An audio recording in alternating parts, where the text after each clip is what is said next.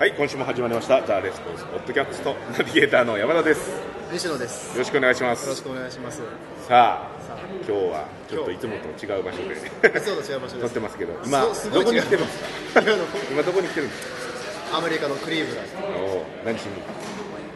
まあ今回ダンケネディ、まあ GKIC ダンケネディのそのサミットに参加をしに来ました。半年前もそう ですね。そうですねちょうどまた、は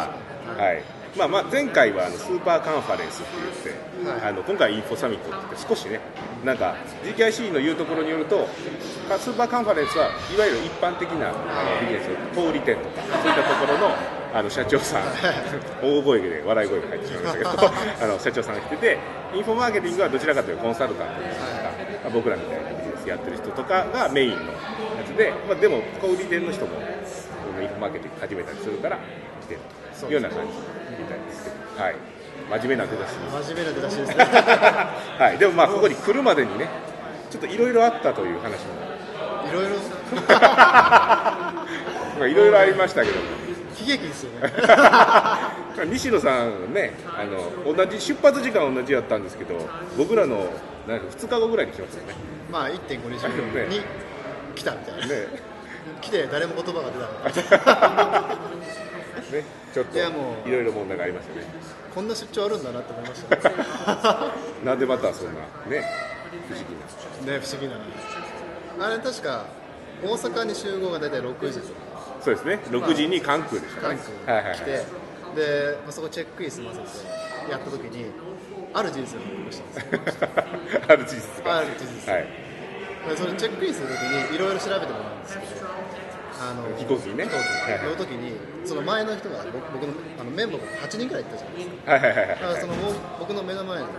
同じメンバーの人がこうチェックインした時にちらっと声聞こえて「あエスタの申請大丈夫ですか?」大丈夫ですよ」ってその人はいはがい。言うんですよ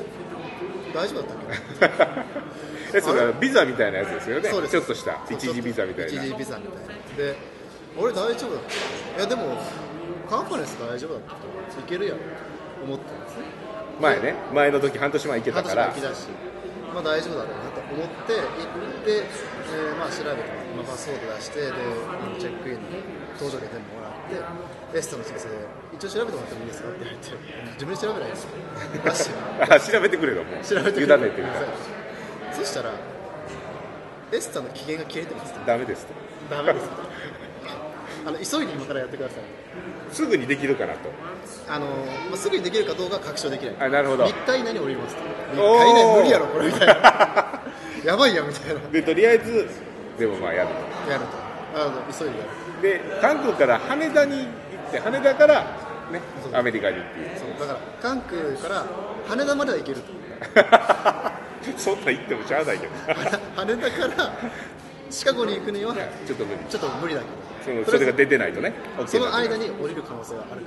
らやってくださいわかりましたすぐやりますって言ってでもうもう無我夢中でもうスマホでねスマホにもうバーッとずーっとやってましたよねやってましたよそれでやってで羽田行きの飛行機に乗りましたでもう降りま寝るしたに寝れま せんもう大丈夫かな大丈夫かな飛行機の w i f i 飛んでないしこれ無理やもう諦めるしかないですね一旦はねで着きままあした着きましたとでその時こう乗り継ぎあるからって言って乗り継ぎ結構タイトだったんですけど乗り継ぎちょっとしか違うで ANA のカウンターに一はいはい回とりあえず行ってくださいとはい行きました申請降りてますかっていうのを確認してもらいましたで西そしたら野さんなんて呼ばれてましたねもうずっと、ずっと、LINE のグループ、みんな大丈夫ですよみたいな話で、空港でも呼ばれてるし見てみたら、あのあそのあのカウンターのその局員の方に見てもらったら、申請のステータスが一切変わってないんですよ未申請ですよそもそも申請しましたかと、したわみたいな、残念というね残念で、こういろいろ、でもやったんですよ、僕やったんですよ、僕やったんですよ。いややったはず申請はしたはずやの申に請はしたはずや申請はしたはずやけれどもなぜか通ってないなんでやねんで、まあ、結局もう時間も時間なんでもう荷物を下ろさせていただきますあそのねあのシカゴまで行っちゃうから一旦こっちで回収しそまれをす回収してますももうこれほぼ乗らない決定です乗らなきゃ いけないですであのまあ、ま、待ってたんですよで、まあ、待ってたでも申請したしなでもやることないし、まあ、待ってたんですけどでその時ですね ANA の人がバーって来てあの西野さんちょっとあの確認なんですけど本当に申請しましたともう一回だからしたって言ってるじゃないですかみたいな僕しましたからって言って言ったら言ってたんですけどあのこうじゃあちょっとこうこのここでやれましたってそのサイトの画面見せてくれたんですね画面見せてくれたそしたらまあここだけどなんか URL がなんかエスタあのドットはいはいはいはいはいなんか違うなん かデザイン似てるけどなんかちょっとそうデザイン似てるけど、まあ、デザイン、まあ、に似てるってやつよーく見たらそのデザインちょっと違うんですよあなるほどよーく見たらでも焦ってる僕からしたら全部同あじなるほどなるほどね全部同じぐらい全部同じ 焦ってしまってねそうそうで見てみてやってみたらあのまあ簡単に、まあ、エスターなんちゃらなんちゃらが公式サイトだからエスター、まあ、ハイフンちょっとつながってるなんかで、はいはいはいはいサイトがあったんですはよ、いこれなんか違うサイト一つそっちに行ったはいそっちやったんですよでそれであれなんかこれ違うな見て見たらスチュワあスチュワーさんです局員の方がそれもしかしたら代行サイトですよ代わりにやってくれるとこですそねの代わりにやってる代行サイトえであのまあメールとかいろいろ見てみたら確かによーくそのサイトのやつ見るから代行サイトって書いなるほどてあっこれはためんどくせこれマジかよみたいな要はちょっと後これを引き受けてその人の代わりにやってくれるから時間がね そうそうそうかかるといかかるうしでよくよく聞いてみたらその代行サイトって質問全部同じなんですよほうあのその記入する質問とかってほぼ同じででそれを大工ってなんだみたいななんていうのそうほほとんど同じ質問なのあれこれ俺俺もだから同じ質問を僕もう一回公式だとやらなあかんっていうことしたんですけどやってみたらあのただどどうも紛らわしくてもし仮に僕が公式サイトから、まあ、その状態でやってで代行サイトにもう一回出してきたらこっちのステータスがしょあの優先されて要は新しい方がなんですよだから承認がまた承認申請中になっ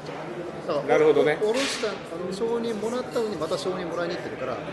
未しあの未承認の状態になりますということは西野さんが代行サイトで依頼したことはマイナスしかないみたいなマイナスしかな いしかも金高いしその代行する分が上乗せされてるってことですそうねあの本当にそのエスタの申請だけだったられは14ドルなんですよでもそしたらエスタの代行サイトだからいやあえっとね1400円、まあ、14ドルプラス7000円ぐらいなんですよなかなか高いですねなかなか高いで すよ嘘と思ってほえだってこれ日本語でもできるじゃん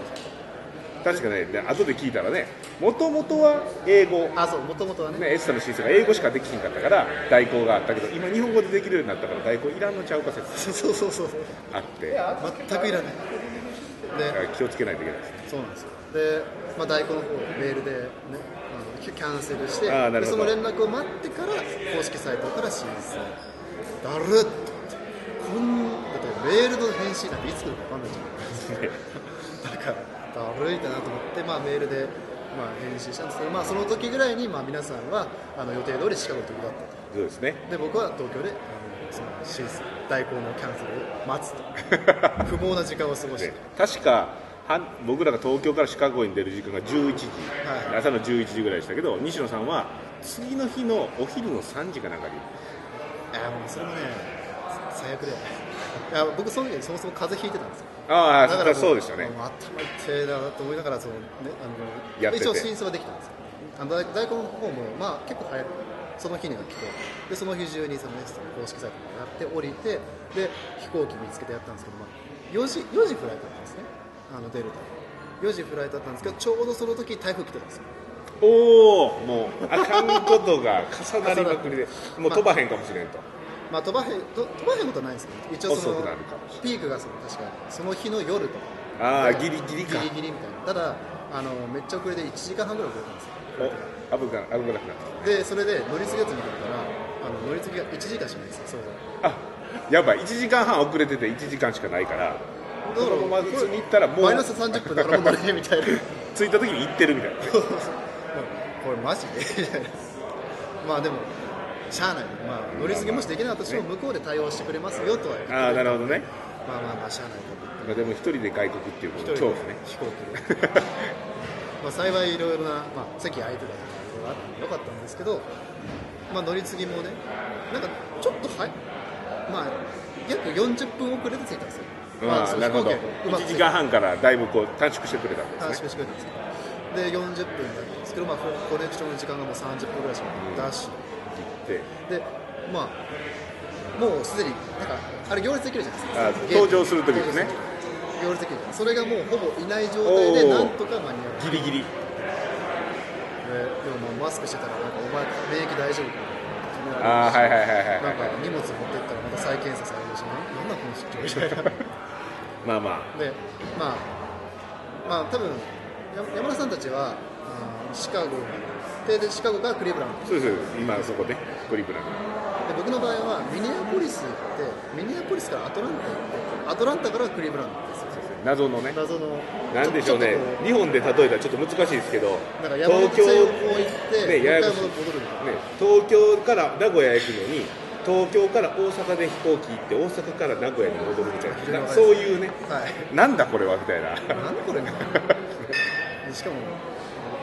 アメリカの地方選ってあの質悪いんですよあの飛行機の飛行機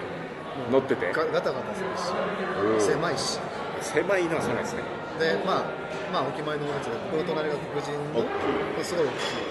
おおらかにこれはね来たでこっちは白人のおおらかにここんな感じになりながらはい本を一応読むと、戻まあ、なのでやっぱエスタの申請ねるは忘れがちですけども気をつけてくださいとねいでそれでクリーブランド好きじゃないはいでもう思考停止してるんでタクシータクシーって言ってお兄ちゃんにもうタクシー乗りたい乗りたいって言ってああもうタクシシーでねホテルまで来ー乗るったんんでですすよねそしたらね7000円かおあかったんですよれ僕ら多分3000とかじゃなかっで3000ですあそうウーバーで調べたら16あじゃあ16ドルから25ドルで作るみたいなだからまあ1600円から2500円換算して、たはいはい大体出ますよねまあ、さんいやかかったら3000円ぐらいこれ7000高くねって思って7000円みたいなちょっと比べてぼったくられたみたいななかなかね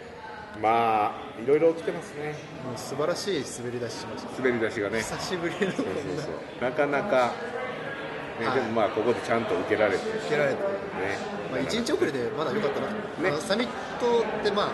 プレーデイと3日間、 3日間本ちゃんメインがあってで今ボーナスで今日ボーナスデーね、これが終わった今ですけど5日間でねでそのプレーデイは出られ出られなかったんですけど、まあ、その本ちゃんの3日間とボーナスデーをちょうど、これがもし3日遅れて、なんかボ、本ちゃん1日ボ、ボーナスデーでっていうのもちょっと苦戦して、まあそれはねそケれネはディが見れへん恐れがあります恐れがメインそんだけ食い込むしまあギリギリセーフやったというそんな出張でしょ、はい もう思い出すだけでもう疲れがもうドワッと出るみたいな、やー僕も飛行機嫌い なんでそれになったら地獄ですねもう、まあ、ユナイテッドでもこまあここの話はちょっとやめておきましょうか ででまあまあで、まあ、受けて、まあ、一応西田さんも4日間全部受けてう、はい、ありますけどなんかこうこれが印象に残ってるとかなんかありますそのサミットの話で僕、サミットって毎回思うんですけど、はいまはあい去年も2回ぐらい来たし、で今年はまあ、ケネディのサミット、まあ、この前回と今回2回、まあ、あまあ、そう2回、2回来てると思うんですけど、まあ、毎回いろんな刺激があっていいなとは思いますね。はいはい普段こうなんか普段の積み重ねでも大切じゃないですか、でもそうじゃなくて違うところの刺激っていうのもすごく社内とか自分の仕事やってるだけじゃねこう感じることができないとできかない知ることができないからね、だから、まあ、そういった意味でもそういうなんかあこういうやり方もできるかなっていう着想があったりとかあー、まあ、そういうなんかなもちろんその全部むあのこう聞いてすごいいろんな学びでなんかすごいいろんなアクションプランが出たっていうのもなんかこれやったらすごい変わりそうやなっていうのを見つけられおうたんで僕はそれすごいそれはどういう えっとね、まあ、まず一つすごいいい認識が再認識できたのはほうほう やっぱりあの、まあ、ケネディすすごいなと思ったんですけどやっぱ DM やなと思って。なるほどいやもちろんそのインターネットの話もあのそのはいはいはいインターネットの話もあったんですよ、あのケネディじゃなくてもですね、ただ、ケネディってずーっと DM やってるじゃないですか、あ